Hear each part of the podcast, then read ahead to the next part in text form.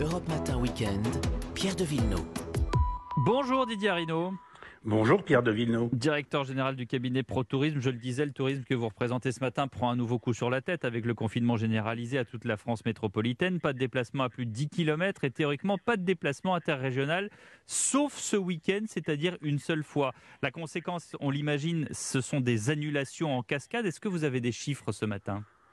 Eh bien, écoutez, habituellement, il y a environ 20 millions de nos concitoyens qui font une escapade pour euh, ces vacances de Pâques. Euh, cette année, euh, c'était déjà trois fois moins. Et sur ces trois fois moins de clients, il y en a la moitié qui ont déjà annulé leur séjour pour les contraintes que l'on sait.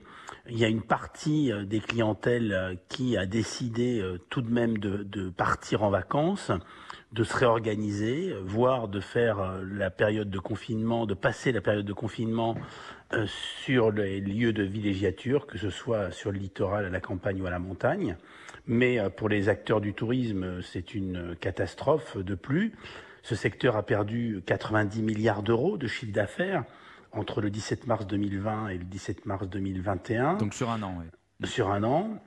Il y a 200 000 emplois qui ont été perdus. Il y en a 300 000 qui sont sur la corde raide et soutenus euh, par euh, l'État.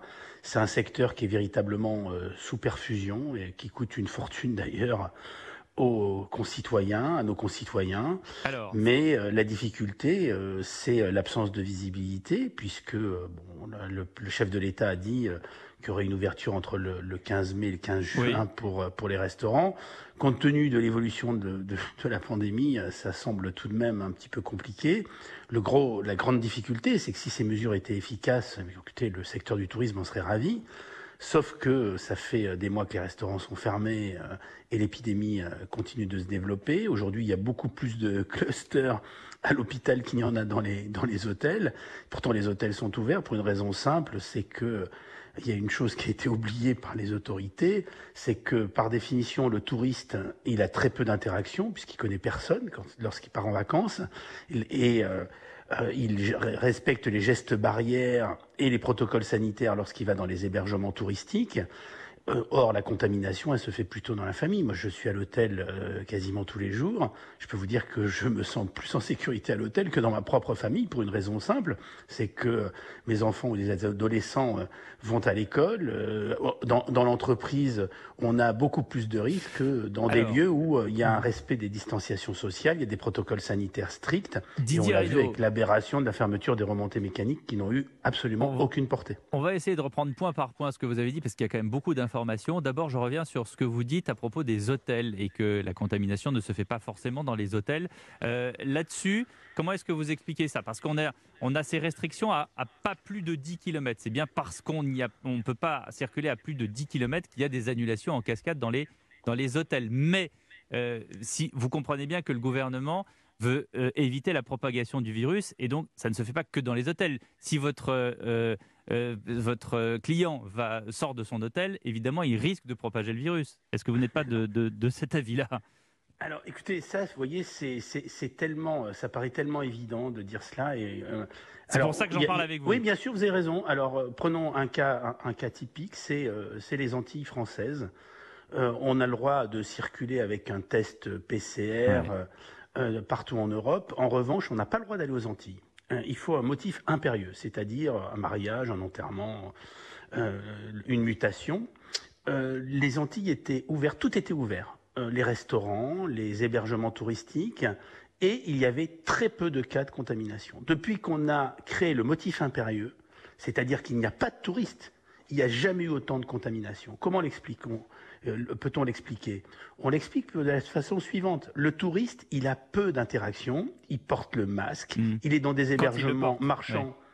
Non, non, non, non. Il le porte dans une très très grande majorité. On a, eu des, on a eu des phénomènes de relâchement, c'est pour ça que je vous le dis. Oui, on a eu des phénomènes de relâchement.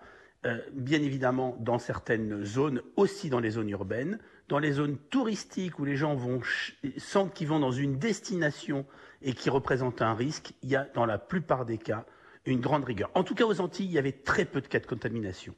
Or, on a créé le motif impérieux, donc on a fait croire aux populations qu'elles étaient protégées puisqu'il n'y avait pas les touristes, et il n'y a jamais eu autant de cas de contamination. Deux chiffres. Regardez le, deuxième exemple, le département des Pyrénées-Atlantiques on- ça a fait l'objet de quantité de reportages. Il y a eu les touristes au mois de décembre, pour Mhm. les vacances de février, et c'est un département où il y a les plus faibles taux de contamination.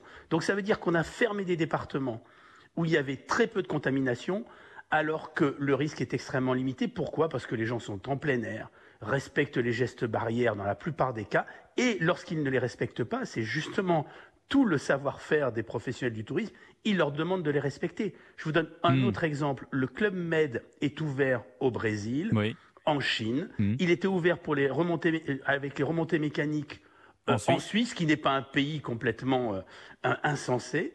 Et la différence, c'est qu'il n'y a pas eu de cas de contamination, il n'y a pas eu de cluster. Là aussi, parce que vous avez quelqu'un pour surveiller, en l'occurrence des professionnels, qui vous obligent à mettre le masque, qui euh, mettent en place des protocoles. Et la Didier contamination, en revanche, on a laissé la possibilité aux gens de louer des appartements et de se retrouver à 10 dans des appartements. Euh, et ça, euh, je ne suis pas du tout sûr que ces mesures puissent être efficaces. Donc on Juste avait la deux chance. chiffres. nous, J'ai besoin d'une confirmation sur deux chiffres très rapidement parce qu'on va devoir clore notre entretien malheureusement. Vous avez dit euh, euh, 20 millions euh, de personnes en vacances ou en court séjour en 2019. Vous avez fait l'addition tout à l'heure, ou plutôt la division. Moi, j'arrive à 3 millions, c'est à peu près ça, euh, oui, en cette, ça, en période. Et le deuxième chiffre, vous, vous dites 200 000 emplois perdus, c'est-à-dire définitivement? Oui, parce que, alors certains, définitivement, non, rien n'est jamais définitif. Euh, et il y a eu des emplois qui sont, il y a des emplois qui sont perdus à la fois dans le secteur du tourisme, mais dans la nomenclature tourisme, les gens ont la chance d'être aidés. En revanche, tous les fournisseurs, tous les prestataires, tous les guides conférenciers, euh, les gens qui travaillent Mm. dans le, autour du secteur du tourisme ou du, ou du transport, tous ceux-là n'ont pas d'aide. Les fournisseurs des, ac- des acteurs du tourisme, ils n'ont pas d'aide ils sont dans une situation dramatique, de la même Eh façon que le monde de la culture.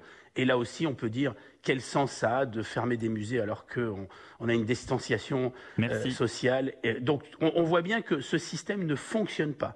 Et nous avons la possibilité, et c'est véritablement une demande que je fais, de prévoir des règles, des protocoles stricts pour l'été, car malheureusement, ça fait déjà un an, et ça fait un an que les pouvoirs publics, la seule chose qu'ils savent faire, c'est fermer, au lieu de travailler sur des protocoles et de dire, ben voilà quelles seront les règles du jeu. C'est ce qu'attendent les professionnels du tourisme. Croyez-moi, ils Le sont prêts à mettre en place des mesures strictes, mais ils veulent des règles Merci et une beaucoup. visibilité Merci pour les vacances d'été. Merci Didier Arido, directeur général de Pro Tourisme.